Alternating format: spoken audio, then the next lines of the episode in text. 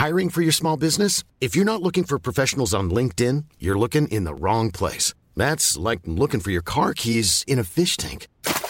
LinkedIn helps you hire professionals you can't find anywhere else, even those who aren't actively searching for a new job but might be open to the perfect role. In a given month, over 70% of LinkedIn users don't even visit other leading job sites. So start looking in the right place. With LinkedIn, you can hire professionals like a professional. Post your free job on linkedin.com slash people today. Bonjour à tous et bienvenue sur Positron, l'émission qui vous fait un zapping de bons plans tellement excellent que vous n'aurez plus jamais le temps de vous ennuyer.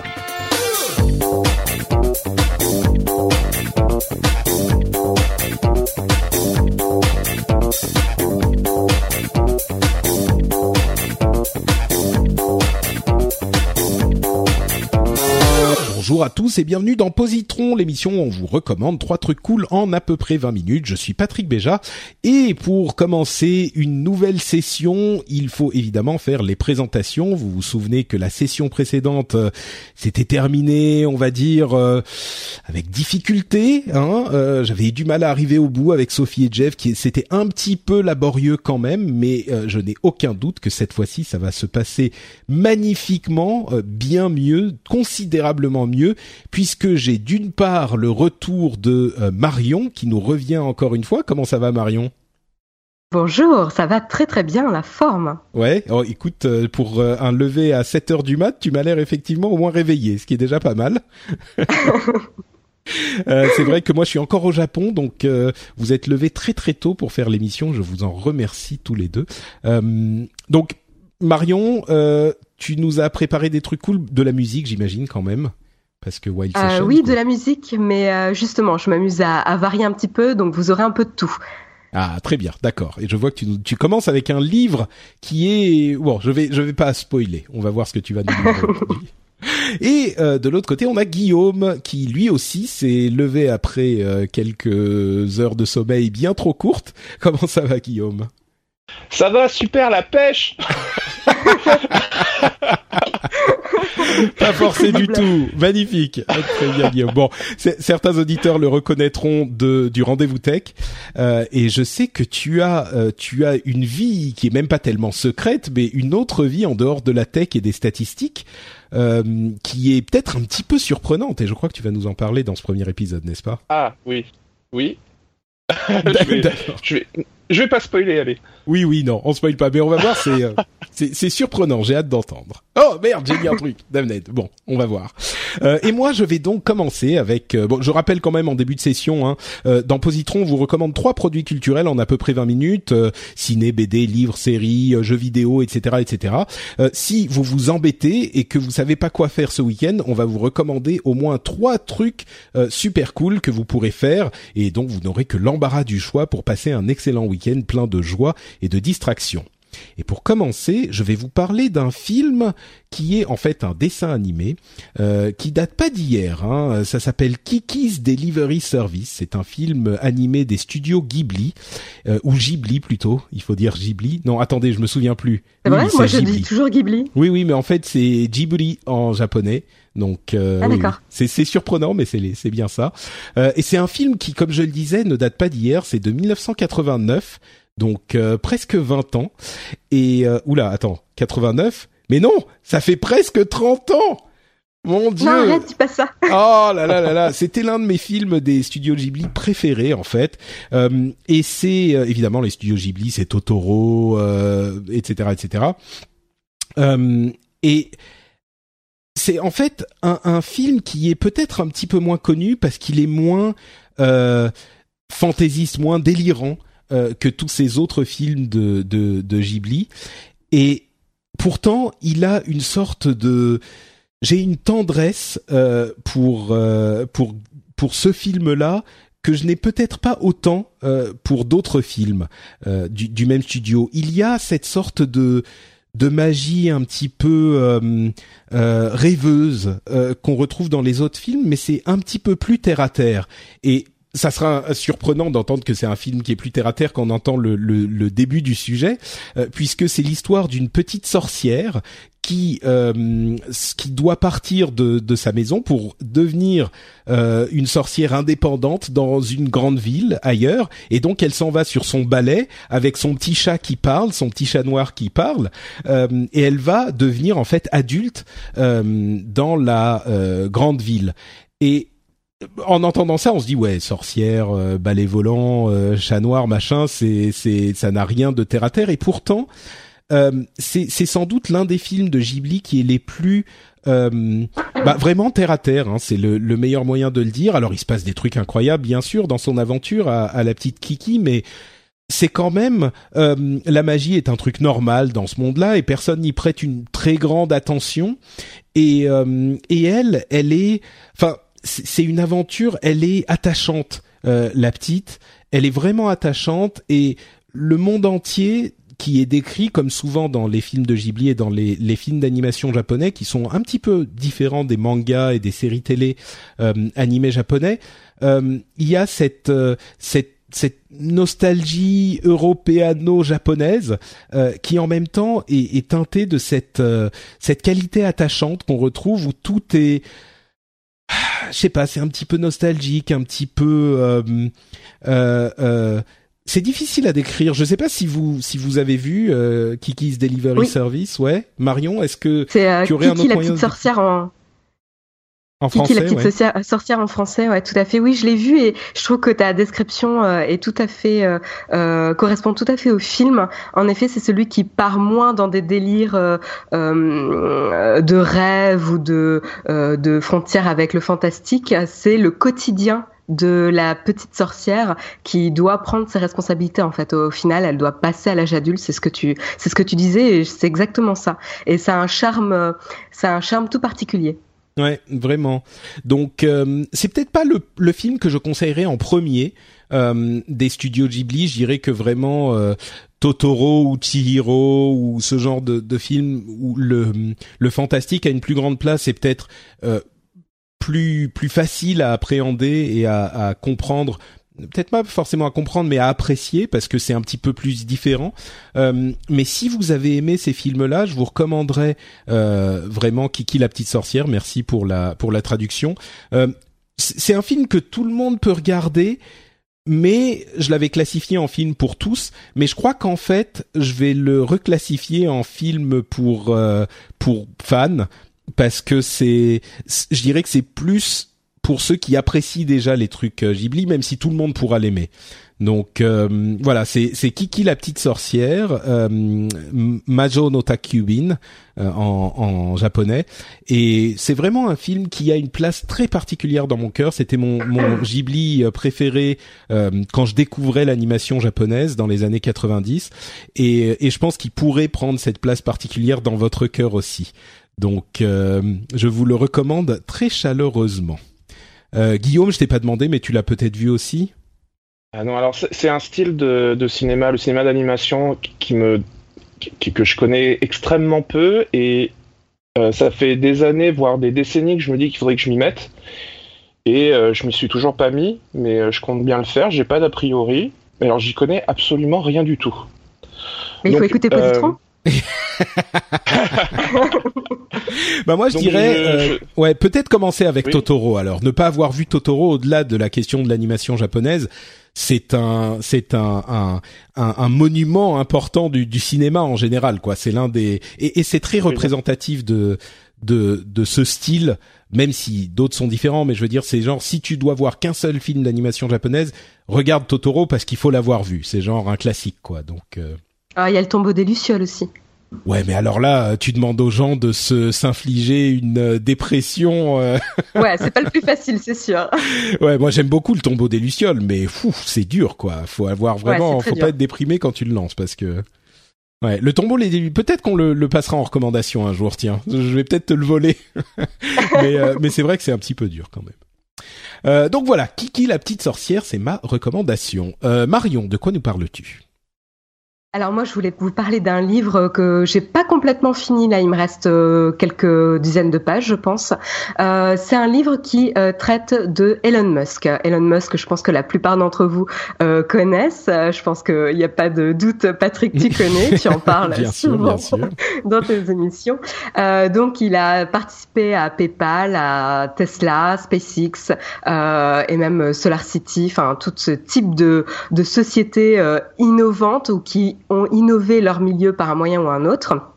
Et euh, j'étais un petit peu euh, pourquoi pourquoi j'ai voulu lire un livre de biographie sur Elon Musk, c'est parce qu'en fait c'est un personnage qui me qui m'intrigue un petit peu et j'avais du mal à me faire une idée sur euh, la personne et sur euh, son caractère, sa manière de travailler.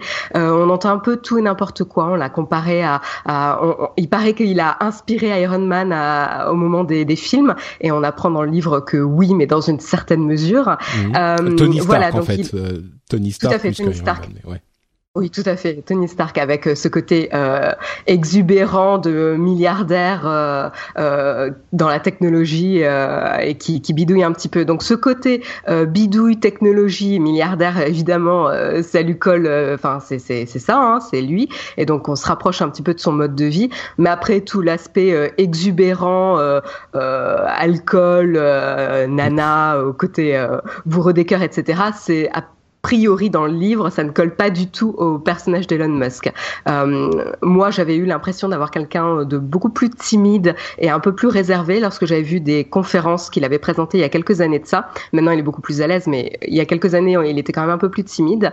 Euh, et donc, on découvre vraiment à travers ce livre. Donc, c'est un livre de, alors je vais quand même dire le titre, Elon Musk, Tesla, PayPal, SpaceX, l'entrepreneur qui va changer le monde, euh, écrit par Ashley Vance. Et il est sorti, je crois en France, il est sorti en début d'année, enfin c'est assez récent, en février 2016. Donc euh, vous voyez, c'est très actuel.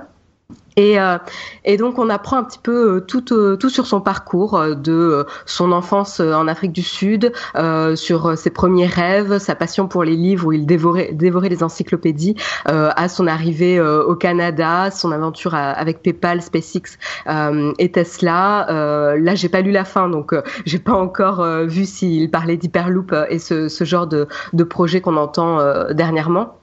Mais euh, c'est assez passionnant euh, de voir comment un, la volonté d'un homme arrive à, à, à, comment dire à monopoliser, enfin pas monopoliser, mais motiver tout un groupe de personnes pour travailler à, à un objectif. Donc on sait qu'il a l'objectif d'envoyer des hommes sur Mars pour coloniser Mars. Euh, il avait dit qu'il euh, qu'il voulait euh, euh, mourir sur Mars, pas en, en, atterrissant sur Mars, mais en vivant là-bas. a priori, c'est plutôt une bonne manière d'approcher le problème, oui, effectivement. Ouais, voilà, c'est pas mal. Et surtout, il a, euh, il a, hum, il a une manière d'aborder les problèmes et les, les, les domaines dans lesquels il, euh, il travaille, c'est-à-dire que ce soit le paiement, euh, l'espace ou les voitures électriques. Il va pas s'arrêter aux conventions qui existent à l'heure actuelle. C'est-à-dire qu'il va remettre en cause pour voir s'il peut faire quelque chose de plus performant en travaillant même par les bases. Et donc, il va souvent internaliser pas mal de la production. Toutes les petites pièces, il va éviter de les faire à l'étranger, etc. Euh, éviter de multiplier les prestataires et, euh, donc ça permet de euh, revoir le fonctionnement de, ces entreprises. Et, euh, et, alors il y a une phrase, je vais juste vous lire une phrase du livre rapidement qui je trouve est, est, assez intéressante et qu'il le décrit lui. L'expérience pour lui est presque binaire. Soit vous essayez de faire quelque chose de spectaculaire sans compromis, soit vous n'essayez pas. Et si vous n'essayez pas, Musk considère que vous avez échoué. Cette philosophie peut paraître déraisonnable ou délirante à un observateur extérieur, mais elle fonctionne pour Musk et son entourage. Elle les pousse vers leurs limites. Donc, voilà, c'était euh, l'extrait que je voulais vous lire. Est-ce que c'est genre trouve... euh, livre de motivation carrément, genre tu sais ces trucs euh, américains où on, on, tu vas lire sur un, un, quelqu'un et puis tu vas tout à coup te retrouver à comprendre le sens de la vie et que vraiment euh, tu sais ce genre de truc quoi. Alors euh, moi j'ai pas trouvé que c'était un livre d'inspiration sur un mode de vie parce qu'on n'encourage pas hein, à, à, prendre à copier le caractère de Musk parce qu'il le dépeint aussi euh, il dépeint aussi ses mauvais côtés. Euh, son caractère euh, difficile à gérer là ça peut faire penser à Steve Jobs évidemment. Mmh. mais plutôt ça montre que là où c'est motivant c'est lorsqu'on a la motivation nécessaire rien n'est impossible. Et c'est là où Elon Musk a su faire euh, rêver, euh, nous refaire rêver en nous intéressant de nouveau à l'espace, en nous faisant envie avec une voiture électrique, ce qui quand même, on se rappelle, il y a quelques années, c'était quand même les voitures électriques, c'était quand même pas ce qui fait rêver, quoi. Et là, on arrive avec avec le, le modèle S et euh, je crois le modèle X là qui, qui va sortir ou qui dont il parle euh, à avoir des, des voitures séduisantes, performantes euh, et qui séduisent le public vraiment euh, au-delà de la notion d'électricité. il a fait repenser, enfin dans plein d'industries en fait, ce qu'il a, ce qui est magique avec Musk et ce qui fait qu'il fascine tellement, c'est qu'il a par la simple force de sa volonté et, et de son argent bien sûr, euh, mais de ça, il y en a plein qui ont de l'argent mais qui font pas ça, c'est qu'il a réussi à rendre euh, crédible et excitant des trucs qui, qui sont presque sortis de nulle part euh, et, et, à les rendre réels quoi. C'est pas juste qu'il parle de projet, c'est qu'au bout de quelques années, quand il, il parle d'un truc et qu'il se lance dans un truc, eh ben ça, ça se concrétise et, et ça effectivement c'est c'est c'est hyper inspirant, c'est magique quoi.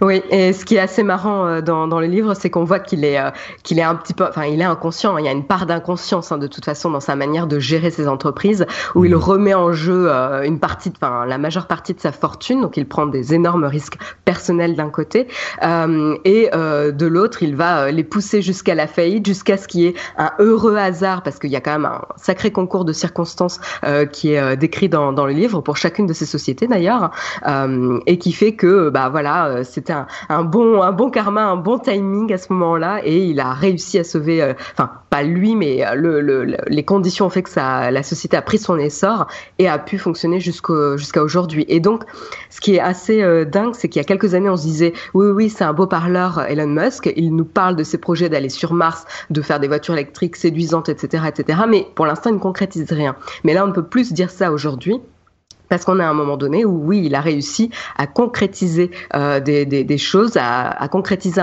des lancements euh, successifs et répétitifs de, fusées euh, et à, les refaire atterrir sur Terre, parce que l'enjeu c'est de pouvoir réutiliser les fusées hein, pour SpaceX. Donc c'était c'était assez intéressant et donc le livre est vraiment passionnant. Il est écrit, c'est pas de la grande littérature, hein, mais mais c'est très très facile à lire. on passe un bon moment et donc ça s'attarde chaque chapitre chapitre sur euh, son enfance, sur euh, PayPal, sur euh, Tesla, SpaceX, etc. Donc là, je l'ai pas complètement fini. J'espère qu'on va en savoir plus sur ses projets futurs, mais mais voilà. Et donc il mène de front ses aventures dans ces différentes sociétés, notamment SpaceX et Tesla, où ils ont une histoire assez en, parallèle. Donc c'est assez intéressant. Mais voilà, je vous le conseille vraiment. C'est euh, si vous souhaitez en savoir plus et même euh, vous montrer, vous redonner confiance dans le fait que votre motivation peut, euh, peut accomplir des choses. allez lire ce livre, ça vraiment ça motive et c'est assez fascinant. D'accord, super. ouais. juste, justement, j'avais j'avais prévu de le lire, donc ça ça tombe bien.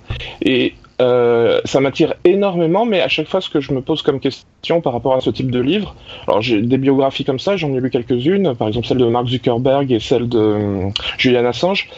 Euh, ce que je me demande dans ces cas-là, c'est quel est le rapport de l'auteur du livre à la personne dont il parle dans le livre, parce que souvent il y a des, par exemple, pour le livre de Mark Zuckerberg, Mark Zuckerberg n'est pas du tout d'accord avec ce qui est écrit dedans, et pour Julian Assange, il n'est pas du tout d'accord avec ce qui est écrit dedans. Et je me demandais quel était le rapport de l'auteur avec, euh, avec Elon Musk. Est-ce que Elon Musk a un avis sur le livre? Euh, alors, euh, dans le livre, il décrit déjà, euh, le journaliste décrit euh, son approche d'Elon Musk, euh, comme quoi il avait pour projet d'écrire un livre sur lui, et Musk au départ n'était pas d'accord. il ne voulait pas qu'on écrive un livre sur lui. Comme le journaliste a continué son projet sans se laisser démonter, il a commencé à, à contacter son entourage. Musk a cédé un petit peu et a accepté de le rencontrer, et au fur et à mesure, il a pu passer un peu plus de temps avec lui, notamment lorsqu'il a eu du succès euh, avec euh, Tesla et SpaceX, où Elon Musk s'est ouvert un petit peu plus aux journalistes. Et ça, ils le décrivent dans le, dans le livre. Après, j'ai entendu dire... Euh, que Elon Musk n'était pas content d'une biographie. Mais est-ce que ça concerne celle-ci? Est-ce que c'est la seule qui existe? Ça, je peux pas te le confirmer. Mais j'ai entendu qu'il était à un moment donné mécontent d'une d'une biographie qui avait été faite sur lui, mais je peux pas te dire si ça concerne celle-ci. Ou pas Souvent, avec le recul, c'est vrai que lorsqu'on regarde le rapport de l'auteur à la personne qui le décrit dans le livre, on se rend compte que la personne dont il est question dans le livre n'aime pas la biographie, mais pas pour de bonnes raisons, pour de mauvaises. C'est-à-dire que euh, c'est parce qu'on en a trop dit sur lui ou parce qu'on est rentré un petit peu trop dans l'intimité. Euh, donc c'est vrai que ça, ça, reste de toute façon des livres euh, vraiment super passionnants parce que bon, il y a un côté un petit peu voyeur, mais au-delà de ça, c'est vraiment un ça, il fait partie des gens dont je suis euh, complètement admiratif. Et c'est vrai que bah, on a tous vu, enfin je pense, moi j'avais vu la, la, la, fusée SpaceX qui se repose directement sur sa base. euh, il y avait une mire ouais. en, pl en, plein milieu de la, de la, mer et on voit, il y a même une caméra embarquée euh, au niveau de la fusée et on voit la fusée faire un arc de cercle dans le ciel et revenir sur la base pile au niveau de la croix. Et là on se dit mais ça, ça, ça, ça engendre tellement de choses pour le futur que que c'est énorme. Ouais, et pourtant, ouais, et, et c'est vraiment ce, ce type-là qui en est à l'origine. Donc, à la limite, moi, je dirais la, la relation qu'il y a entre le l'auteur et le le le sujet, euh, c'est presque mieux s'ils s'entendent pas, tu vois. Faut pas que ça soit un livre qui soit à charge non plus, parce que c'est c'est ridicule, ça a pas de sens. Mais c'est presque mieux s'ils seront pas potes, tu vois, s'ils se connaissent un tout petit peu, mais et là ça a l'air d'être à peu près le cas. C'est pas qu'ils étaient potes depuis longtemps ou même au début il était il était pas pour, donc euh... enfin bon, bref, ouais. euh, euh, à lire et vous vous ferez une idée une idée par vous-même. Euh, Guillaume, de quoi nous parles-tu? Alors, je voudrais vous parler de Nightwish. Alors, Nightwish, c'est un groupe de métal finlandais qui me ouais, tient. Euh... c'est un groupe de métal finlandais qui me tient énormément à cœur parce qu'avec euh, un groupe d'amis, on, s'occupe du fan club français depuis maintenant euh, 15 ans, c'est en 2016, oui donc 15 ans. Voilà et euh, ce groupe est très connu en Finlande, très connu de la plupart des gens qui écoutent un peu de métal et très peu connu du grand public en dehors de Finlande. Alors, il y a énormément de choses à dire. Il a fallu que je compresse le plus possible parce qu'en plus, euh, je suis focus sur ce groupe depuis 15 ans. Alors, j'en écoute plein d'autres, mais celui-là en particulier euh, me, bouleverse, disons, beaucoup plus que les autres. Alors, déjà, faire une petite note sur ce qu'est le métal symphonique. C'est un métal qui s'inspire des musiques de films. C'est essentiellement ça le principe du métal symphonique. Euh, par exemple, le compositeur Nightwish est un fan de Hans Zimmer qui a fait les musiques de Gladiator, Pirates des Caraïbes, Michael euh, euh, et je voulais dire voilà que également il aime beaucoup un compositeur qui s'appelle Michael Nyman qui a fait euh, la, la, leçon de piano comme musique de film.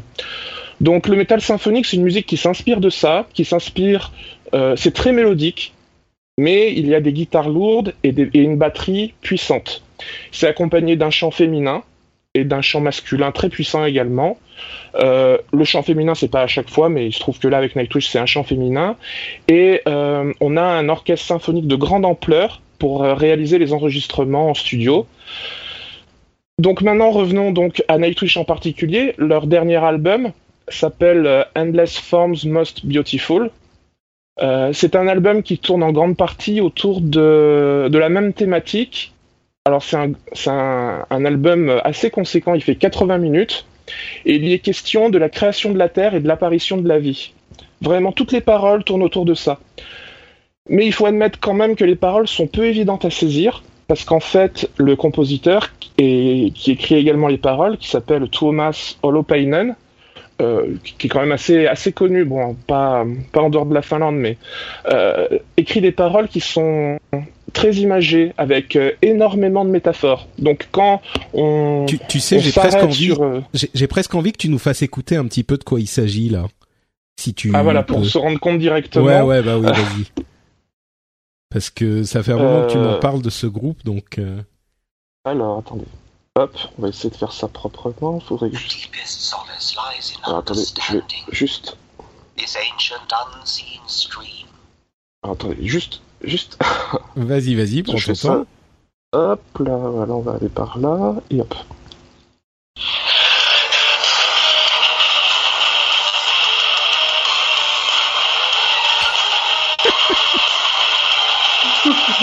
bon, là, c'est un peu. Bah, disons que quand tu as dit du métal symphonique, c'est pas forcément à ça que je m'attendais, quoi.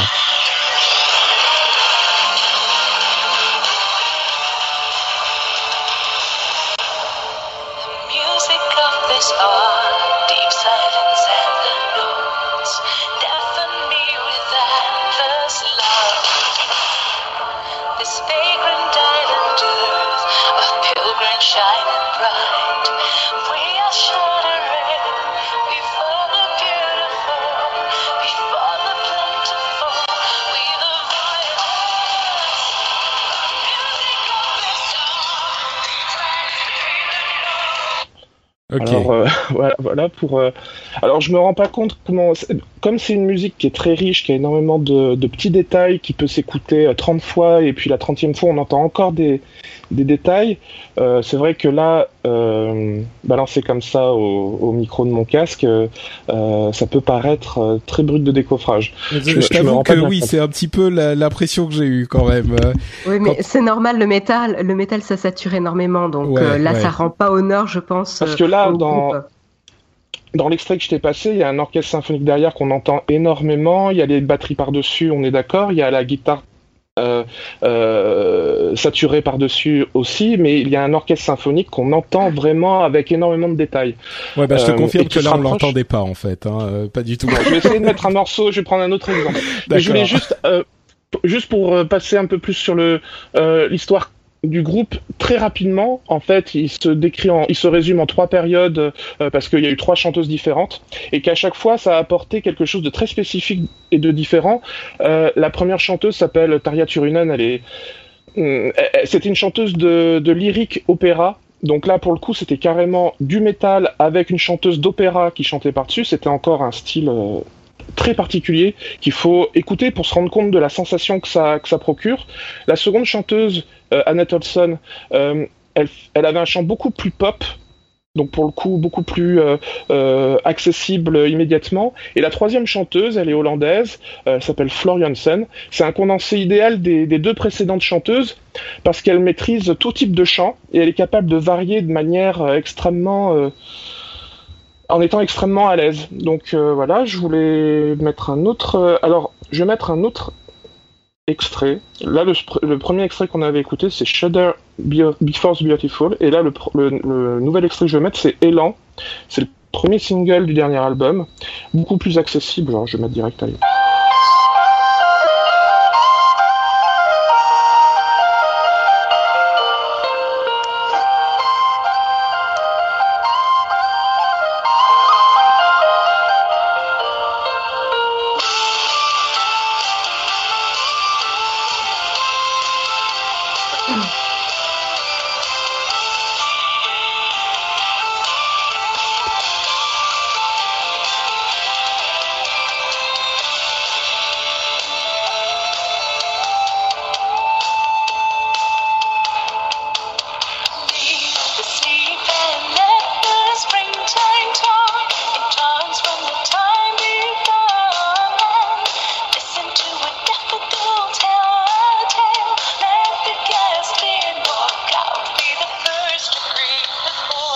C'est marrant, ça me fait penser à l'Eurovision. Je sais pas si c'est une bonne chose, mais. bon, alors. Merde, je sens que j'ai dit une connerie, pardon. Mais tu sais, j'imagine tout à fait, j'imagine tout à fait la la nana au milieu du, de la scène avec euh, une une super longue robe et puis la machine avant qui se déclare. Pardon, je suis désolé. C'est c'est. Non, mais en plus, tu es pas complètement dans le faux parce que Nightwish a un rapport euh, assez euh, D'ailleurs, toute la Finlande, enfin, il me semble, a un rapport très très proche avec l'Eurovision. Ah oui, complètement. lorsque Nightwish, en 2001, a tenté de participer à l'Eurovision ils ont ah échoué bah, en demi-finale parce que quoi. voilà, ils sont allés avec un morceau qui était euh, très accessible pour le coup. Ils l'avaient bien épuré, ils l'avaient, ils avaient bien diminué la batterie, diminué les guitares, et effectivement, ça pouvait y aller. Il y avait parce qu'en plus, il me semble que c'est un pays où on est très euh, attaché à l'opéra. Et comme mm. la chanteuse de l'époque, c'était une chanteuse d'opéra, bah il y avait un lien qui se faisait et, et ça, ça fonctionnait assez bien. D'accord. Euh, bon, là où je veux aller, quand même, pour finir, euh, Nightwish, c'est un, un, phénomène en Finlande, au même titre que le métal est un phénomène à part entière en Finlande. C'est-à-dire que, euh, par exemple, lorsque la première chanteuse a été évincée du groupe en 2005, la nouvelle a fait un tel scandale que ça faisait la couverture des journaux. Il a même été obligé, le, le groupe a même été obligé de, de s'expliquer à la télévision finlandaise. Ça prend des proportions énormes. C'est un groupe qui est vraiment très connu. D'accord. Euh, Nightwish est devenu une sorte d'institution en Finlande. Euh, c'est pour faire une analogie, c'est presque c'est aussi connu et apprécié que que Jean-Jacques que Jean-Jacques Goldman ou, Johnny Hallyday en, en, France. C'est-à-dire que quand ils sortent un album, euh, toute la ville d'Helsinki se met aux couleurs du groupe des dédicaces, il y a, il y a même des représentations au cinéma de documentaires où le compositeur est interviewé. Ça prend des proportions vraiment énormes. Et euh, tant et si bien que, en fait, Nightwish, c'est le groupe finlandais, tout, type de musique confondu, le plus connu à l'étranger, et également le plus connu en Finlande, parce que c'est ceux qui vendent le plus de disques euh, en Finlande. Donc il y a plein de, de, petites anecdotes comme ça qui font qu'on se rend compte qu'en Finlande, c'est une institution, c'est quelque chose d'extrêmement connu, ancré.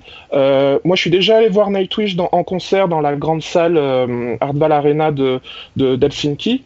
Euh, on voit des on voit des, des papiers et des mamies parce que ça fait partie de la culture populaire.